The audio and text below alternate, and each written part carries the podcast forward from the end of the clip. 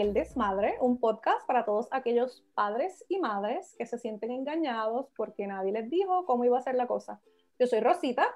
Y yo soy Natalia. Y hoy tenemos un episodio bien chulo dedicado a todas las tías. Este, vamos a hablar sobre nuestra experiencia siendo tías antes de ser madres y tenemos una invitada muy especial, eh, Paola Lázaro, eh, una actriz de Hollywood.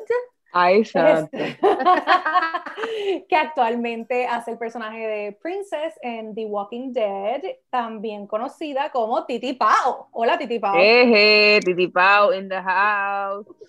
Hola, ¿cómo, estás? Están? Yo... Ay, perdón, la, interrumpí.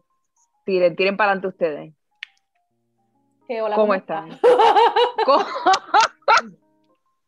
Esto no lo voy a borrar, se va así. Me gusta el desastre.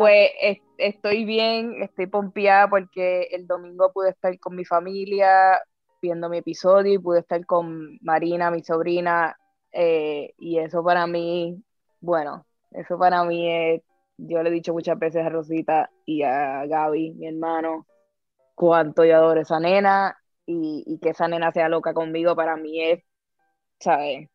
Y poder compartir eso con ella y con mi familia, pues estuvo súper cool. Así que estoy feliz de estar aquí en, Houston visitando. Yeah. ¿Y ustedes? Pues súper, súper. La realidad es que esto de ser tía eh, es una aventura y, como bien mencionas, cuando tú recibes ese amor por parte de un sobrino o una sobrina, tú te sientes como, como el dueño del mundo.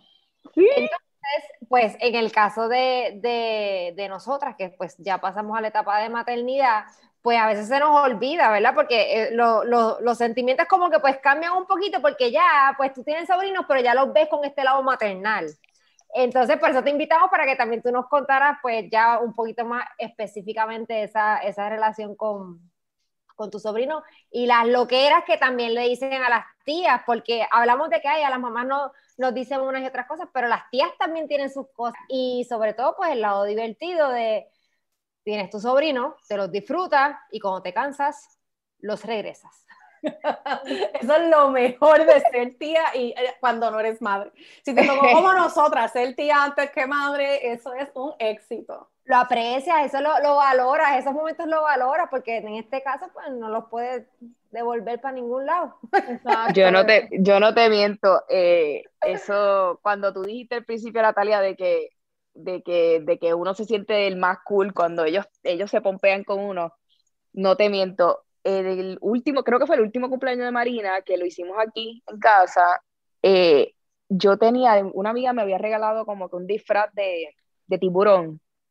Y yo te juro que el plan era que yo me pusiera el disfraz y pusiéramos la canción de la clásica canción de Baby Shark, que yo me imagino como madres todas las deben conocer mucho.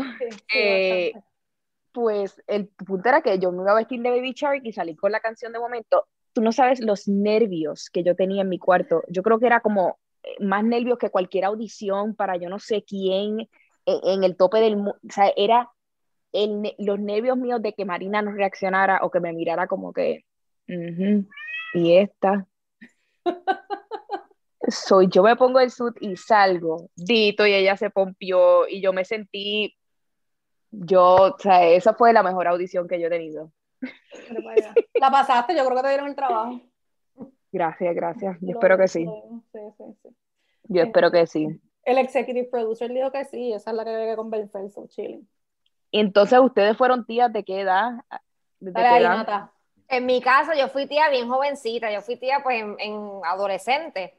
Entonces, pues era, yo siempre he sido bien maternal y siempre me, me han gustado los bebés, pero cuando tienes, de repente tienes un bebé que es como como uno se cree que es de uno. O sea, esa era mi mentalidad en, ese momento. Yo me creía que era, que era mí. Entonces, eso básicamente era como tener una muñeca en vivo. Y era fascinante, pero uno no conoce, o sea, todas las dificultades reales que conlleva, pues, este, cuidar o, o, criar un, a un niño. Pero sin duda alguna, fue, era una experiencia al principio bien, vea como, como un juego, eh, básicamente. Entonces, pues, la misma dinámica, los disfrutas y pues e, esa, esa magia de no tenerlo siempre hace que cuando tienes el tiempo con ellos, básicamente es como tú me mencionas, tú quieres dar lo mejor, haces lo que sea, porque en tu vida te ibas a imaginar tú que te ibas a vestir de, de tiburón para hacer un baile. Sí. Pero son cosas que, que, te dan el, el ser titi y sobre todo ser titi alcahueta. Y en mi experiencia, ya mis sobrinos están grandes, he fomentado mucho la, la, relación de respeto, así como de vacilón, porque pues a lo, a lo, mejor tú que nos estás escuchando, pues tienes sobrinos chiquititos, pero cuando ya van a pasar por todas esas etapas que, que pasa cualquier ser humano, es importante que esa relación la vayan eh, cultivando a medida que va, pues, van madurando y que sobre todo que tengan la confianza contigo de compartirte muchas cosas que a lo mejor no se atreven mm. compartirles a tus papás, a sus papás, pero tú como tío, como tío, pues tienes la confianza y a la vez, pues esa responsabilidad de guiarlos o aconsejarlos bien. Así que ahora, pues ahora tus sueños están chiquitos, pero una vez van creciendo, eh, todo va evolucionando y es una experiencia bien bonita, de verdad que sí. Sí, eso es bien chulo, verlos crecer y, sentirte vieja porque son crecidos. Ah, sí, eso. ¿Y, y tú, Rosita, eh, a qué edad? Pues yo, tenía, yo tenía 16 cuando nació mi primera sobrina. Este, yo soy la única nena en mi casa y la más pequeña y todo el mundo estaba histérico porque la gente me preguntaba eso, pero tú no te vas a poner celosa, que es otra nena y va a ser la chiquita. Y mira, yo no veía la hora que esa niña naciera para que me quitara la atención de encima. Porque entonces mis hermanos se acababan de ir de la casa los dos, este, uno porque se casó, el otro porque se fue a estudiar fuera de Puerto Rico, y entonces era como que, pues no tenemos nada que hacer más que hablar contigo.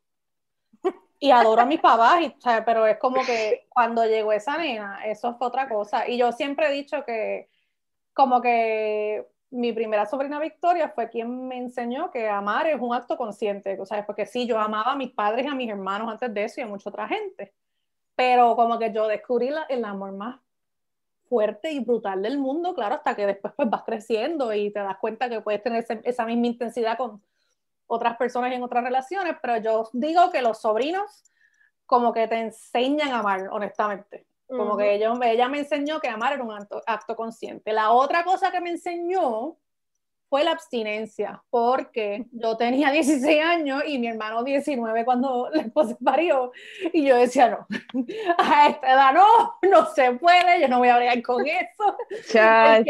La parte chula es como te estaban diciendo, que por el tiempo que tú los tienes, olvídate que es el mejor tiempo del mundo porque nada más tienen que vacilar, tú sabes claro, cuando llegan los, cuando crecen, tienen cosas serias que hablarte, pues sí, pues además del vacilón está esa otra parte. Sí, sí, Pero de chiquito tú lo que haces es vacilar y, tú sabes, y nada, era, era una chulería y no sé, como que a mí, como me pasó en esa edad en particular, like, for real, fueron un método anticonceptivo para mí las sobrinas por mucho tiempo.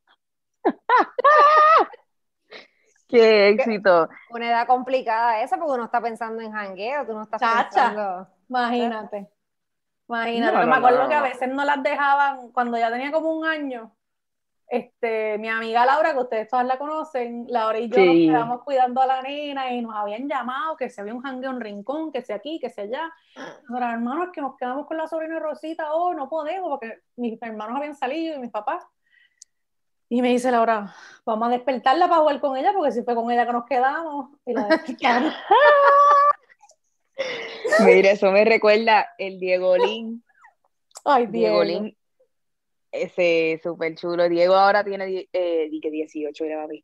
Ay, Dios, tiene 8. Eh, y al Diego Lin lo dejaban en Nueva York conmigo y con mi amigo Sean y nos lo llevamos por toda la ciudad a caminar y todo el mundo loco con él y él saludando a todo el mundo. Y entonces una vez había como un, nada, no una fiesta hardcore ni nada, era una como que... Lo llevaste a janguear pues, para actores, eso no se hace.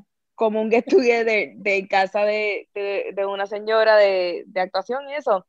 Eh, Dito, entonces él se quedó dormido, entonces le pusieron en la cama y lo trataron tan bien. Y, y Fue, él fue la estrella de la noche, porque Diego siempre Diego siempre ha sido bien, ay, no, yo no sé ni cómo explicarlo, él es como... Él es súper sociable.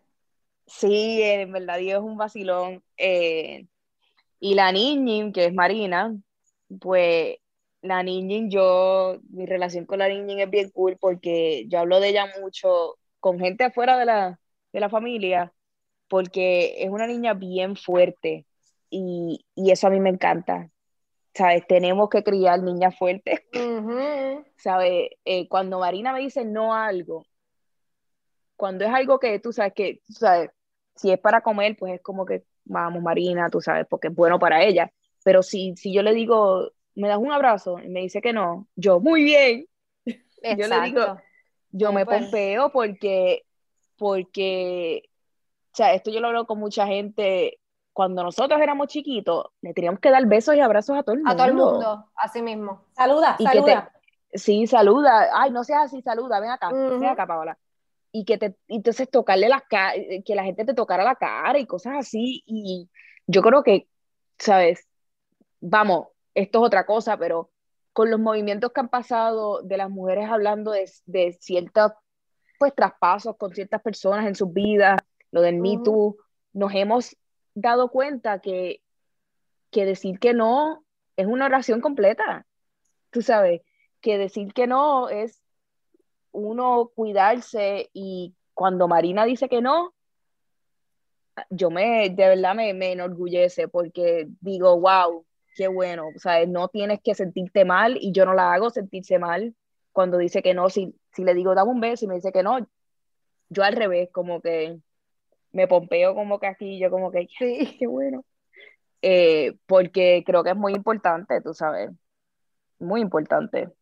No, definitivamente, y qué bueno que traes ese punto, porque eso es algo, ¿verdad? Nos estamos desviando un poquito del tema, pero es un tema muy importante y, y, qué bueno que lo traes a colación, porque yo que me paso leyendo, pues de psicólogos, dicen que la maternidad no viene con, con, un manual, pero unos, o sea, sí hay profesionales respecto a los diferentes temas que más o menos te pueden ir orientando.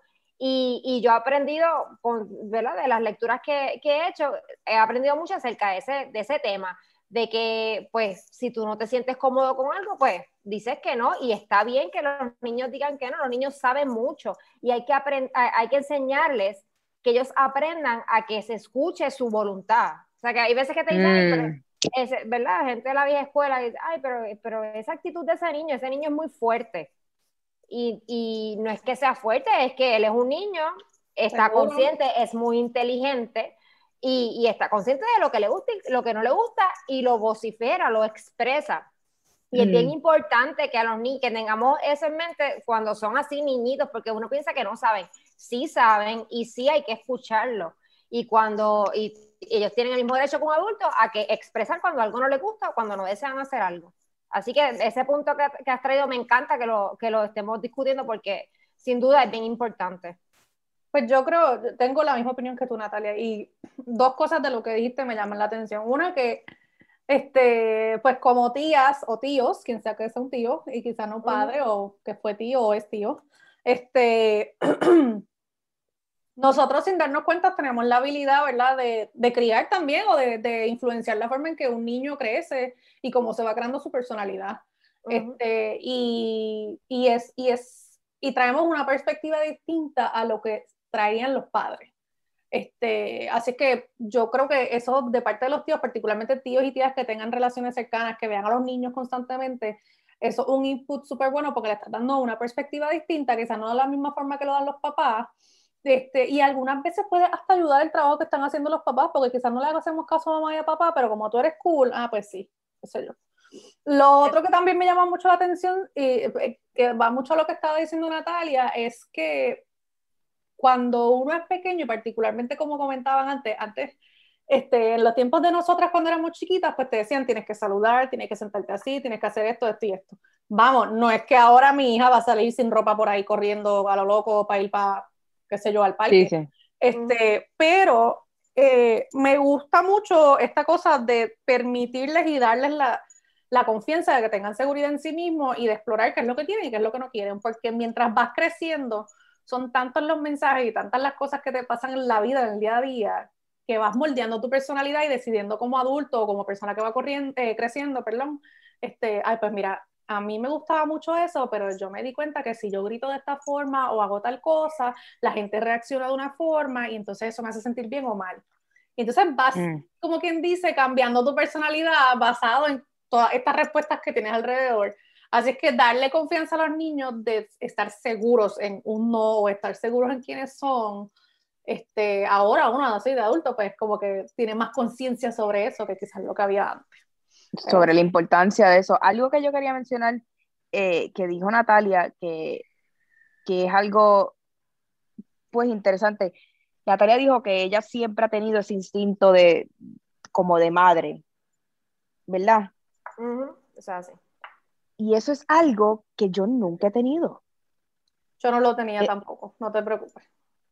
Eh, es, bien, es bien interesante porque yo veo a mis amigas como que cuando viene un niño como que sí yo quiero cuidar de los niños y, pero ese instinto de no sé ni cómo explicarlo yo nunca lo he tenido yo siempre desde chiquita he querido adoptar en un futuro eh, pero ese instinto de yo no sé, no lo tengo, no lo tengo y no me siento mal por no tenerlo. Eh, tú sabes, vivimos en una época que, que, gracias a Dios como que eso está siendo más aceptable y eh, pero sabes eh, tener a mi sobrino es de verdad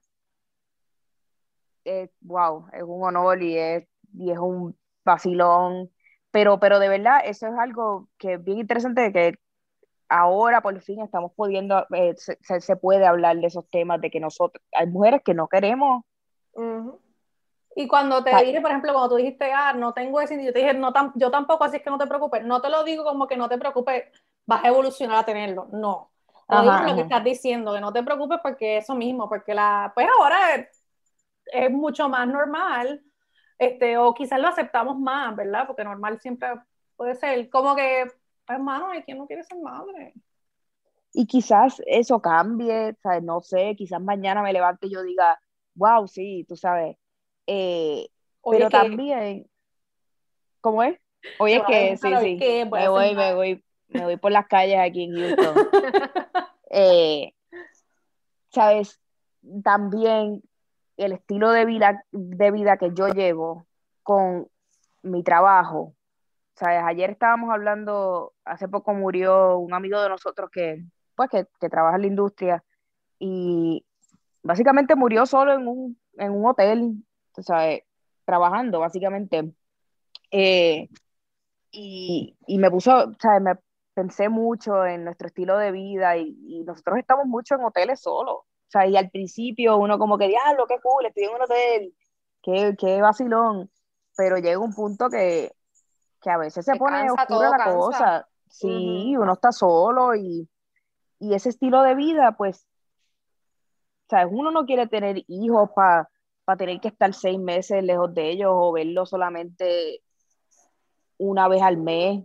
Tú sabes, cuando acabas de grabar algo, espérate, que se está, se tiraron aquí, se tiraron Y, y, es como, es como yo digo, eh, eso es totalmente respetable, o sea, cada persona tiene su, su vida, su estilo de vida y como bien menciona, tener hijos es una responsabilidad inmensa, desde el aspecto emocional hasta el aspecto económico. ¿Y qué pasa? Si realmente hay una realidad y si, es una responsabilidad punto y hay que pensar en muchos aspectos y, y tenemos que respetar el hecho de que no todo el mundo está, o sea, no todo el mundo desea ser papá o, o, no todas las mujeres desean parir, hay mujeres que desean adoptar, buscar otros métodos, etc. Y va de la misma manera lo que estábamos discutiendo ahorita.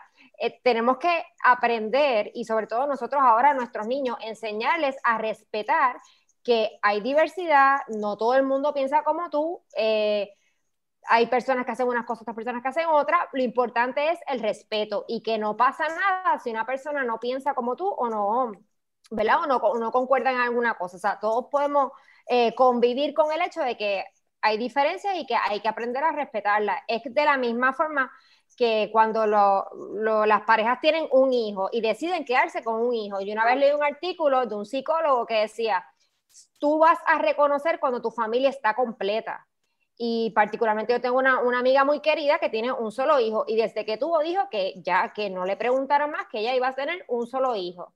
Y yo me acuerdo haber leído ese artículo y tú sabes cuando tu familia está completa, igual que hay personas que desean dos, pues son dos, tres, etcétera. Eh, y, no pasa nada, cada cual tiene su, vida y su manera de, verla, de vivirla, etcétera. Y es cuestión de aprender a respetar y a, y a, entender que, que, es normal, cada situación para cada persona es normal, no pasa nada. Bueno, es que la gente es bien entrometida. Primero es cuándo vas a casarte, después cuándo, cuándo viene el bebé no, no has terminado de parir y ya te están preguntando cuándo viene el, otro. Y es como que, ¿y por qué no, me preguntas si me voy a divorciar o tú sabes? no, yo digo, bueno, tú el tercero me lo mantienes, si tú me lo mantienes, pues. A mí Pero eso, eso es interesante, lo de la familia completa, porque eh, en enero yo estaba bañando con mami y entonces hablamos de, yo siempre pensé que yo fui un, un ups, como dicen, como que, porque yo soy la tercera, la, la, la más chiquita, y, y, yo no sabía, mami me dice que, que ella sentía que su familia no estaba completa, que faltaba alguien. Sí, sí, tú, y tú, es, cada, cada persona lo sabe, igual que si tu familia, pues eres tú y tu esposo, pues esa es tu familia. Si tu familia eres tú, tu esposo y tus mascotas, esa es tu familia. Y, eso lo, cada cual lo sabe y es responsable de dejarse llevar por su instinto en ese sentido. Claro. Y una eh, pregunta, Sí, estoy de acuerdo. Ajá. Perdón.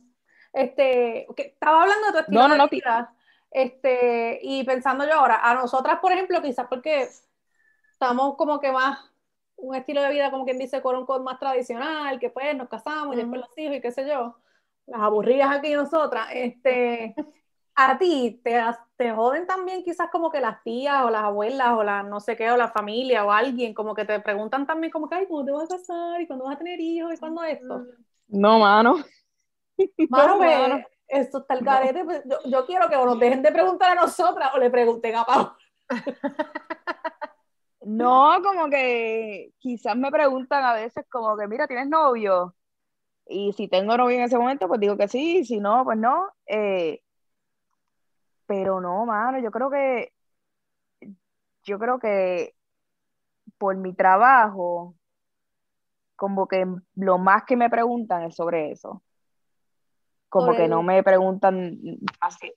Sí, sobre mi trabajo, sobre lo que estoy grabando, sobre lo que estoy haciendo, lo que estoy escribiendo, eh, pero no me preguntan mucho de, y cuando tú, estaba con mi último novio, como que tampoco Porque tampoco estuvimos mucho tiempo juntos, o sea, fueron nueve, meses o qué.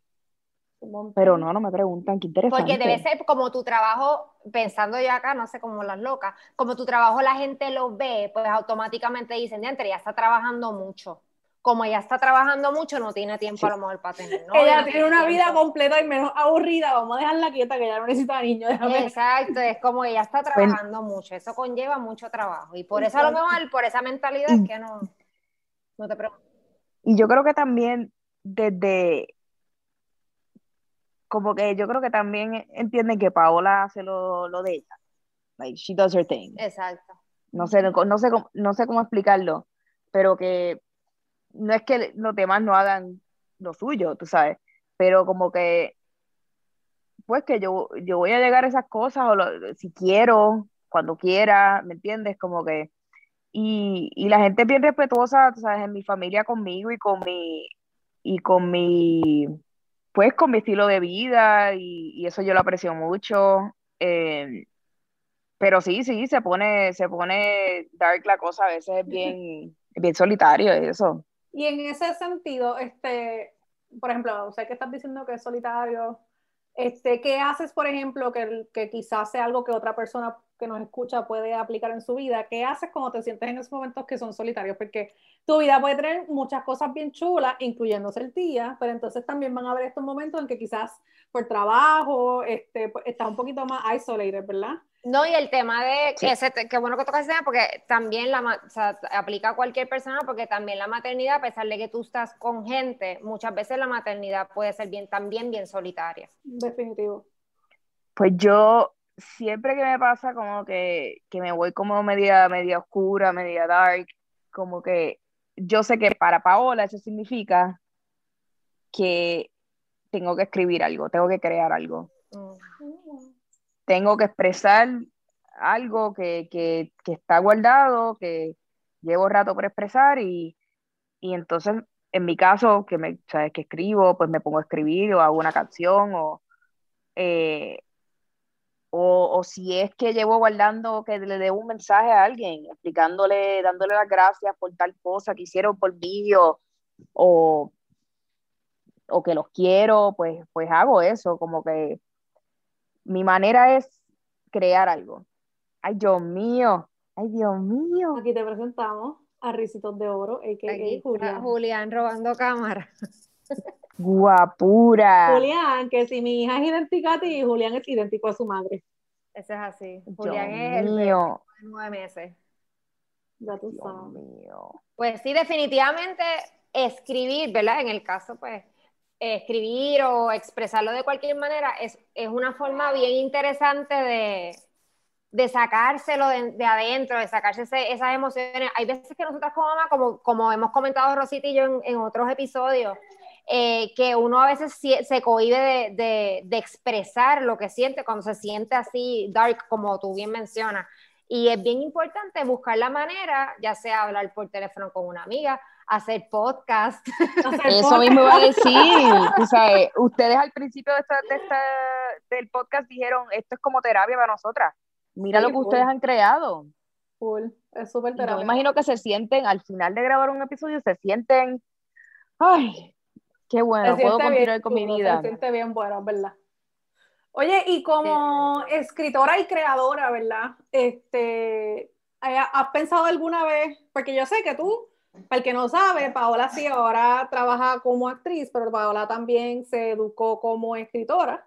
Este, ella hizo un bachillerato en Purchase, ¿verdad? En Creative Writing, hizo su maestría en Columbia, este, y entonces escribe teatro, eh, has escrito también para cine y televisión y actúas. Eh, ¿Alguna cosa que hayan hecho uno de tus tres sobrinos eh, que piensas que podrías en algún momento utilizar si es que usas cosas de la vida real en tus materiales o no sé? O que te haya pues inspirado de alguna forma a hacer algún tipo de performance o a escribir algo. Pues con, específicamente con el Diego Lin, con Diego, yo, tú sabes, Diego es, sabes, él le gusta presentar cosas desde chiquito, se paraba y decía esto, ta, ta, ta, ta. Entonces, me, él y yo, él me decía que él y yo éramos los video guys porque hacíamos videitos juntos.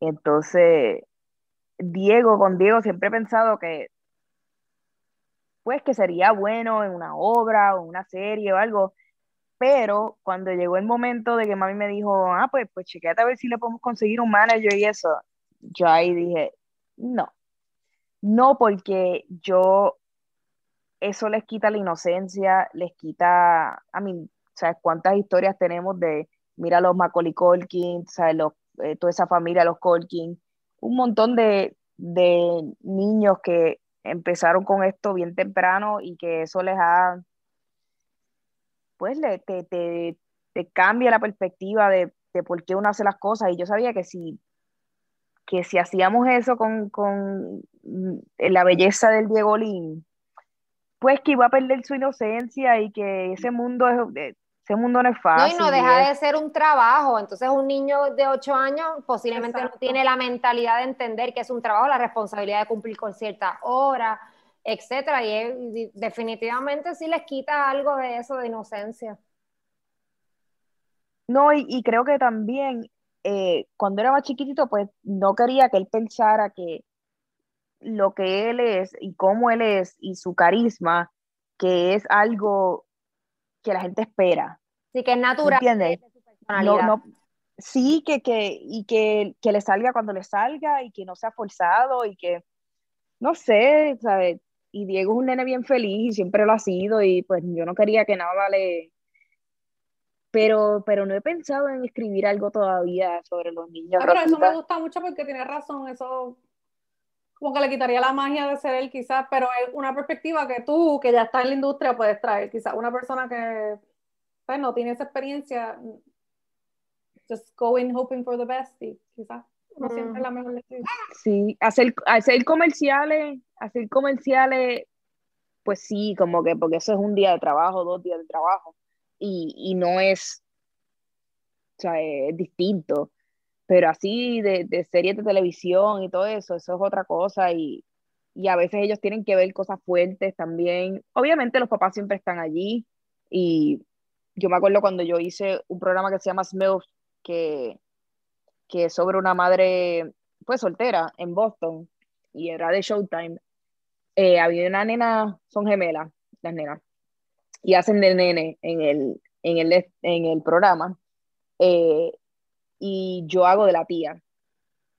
Entonces, el primer día, eh, la creadora del show, Frankie Shaw, le pregunta a la niña, le dice, mira, Paola hace de tu tía.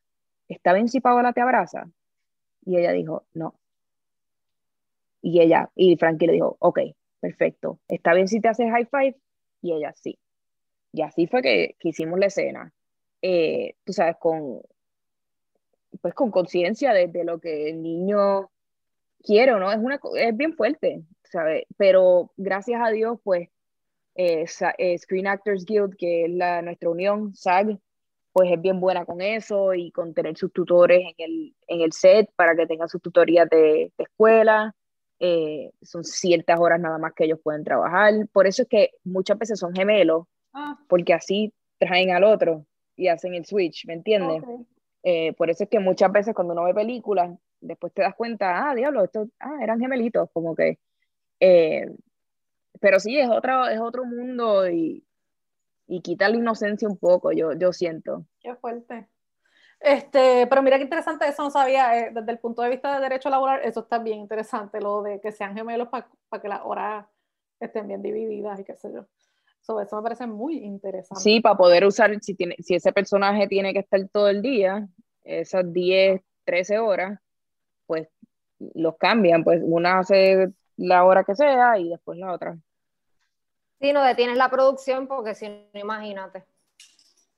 Qué fuerte. Bueno, este, Paola, ¿qué proyectos tienes coming up? ¿Qué tienes por ahora? Háblanos de ti.